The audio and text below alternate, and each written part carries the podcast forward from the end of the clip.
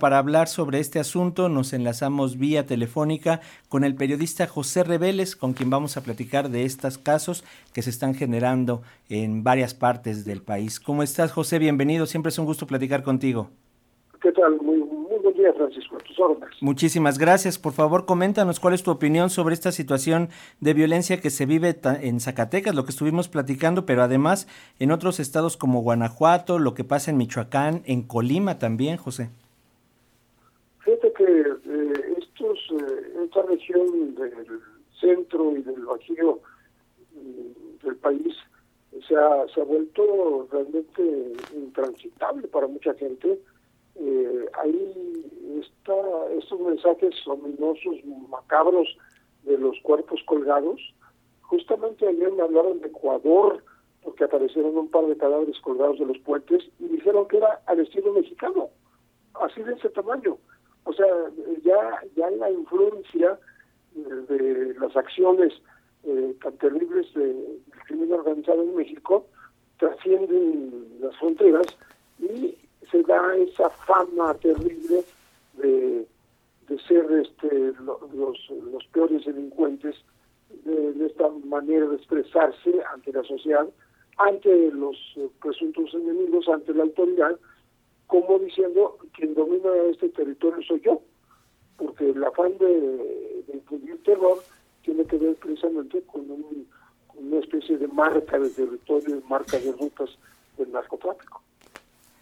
¿Y cuál es la evaluación de la estrategia que están realizando en este momento el gobierno federal, José, sobre todo para encarar la situación de violencia, el programa que se ha estado implementando tanto en Zacatecas como en otros estados?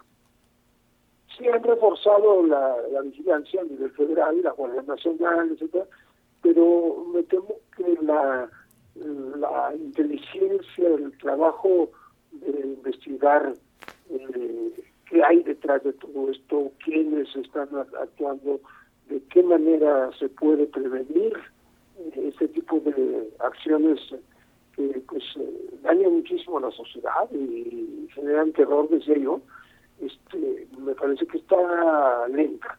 Le, falta afianzarse más a atacar la estructura financiera de estos grupos, por un lado, y por otro lado, impedir que sigan cometiendo estos, eh, estos eh, atrocidades, como haber dejado, por ejemplo, aquellos 10 cadáveres frente a Palacio Nacional.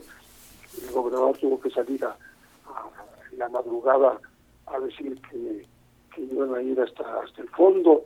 Pues hay un par de detenidos, pero la, situación continúa y hay zonas de Zacatecas donde sencillamente la población está sometida como esclavizada en su propia tierra.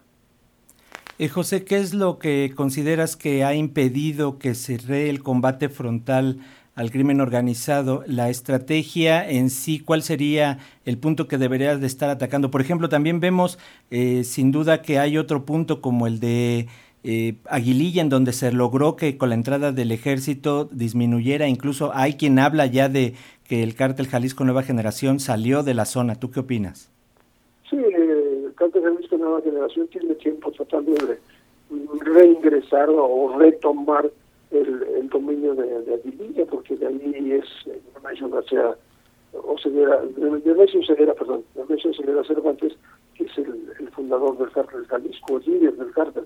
Pero más allá de eso, eh, que se toma como triunfo el que las Fuerzas Armadas hayan vuelto a tomar Aguililla cuando pasó más de un año de que no podían hacerlo, eh, donde de manera diferente porque no estamos hablando ahí de los de los colgados de los puentes como en Zacatecas, pero tal vez de un tema mucho más peligroso como ya el estallido en este momento de dos eh, eh, bombas eh, de estas que están en, en piso, son caseras, no no parece que son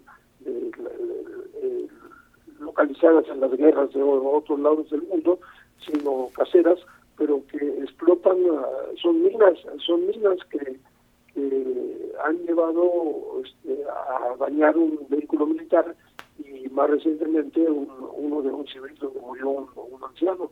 Entonces, eso es una escalada eh, como que reta, quiere retar a la autoridad.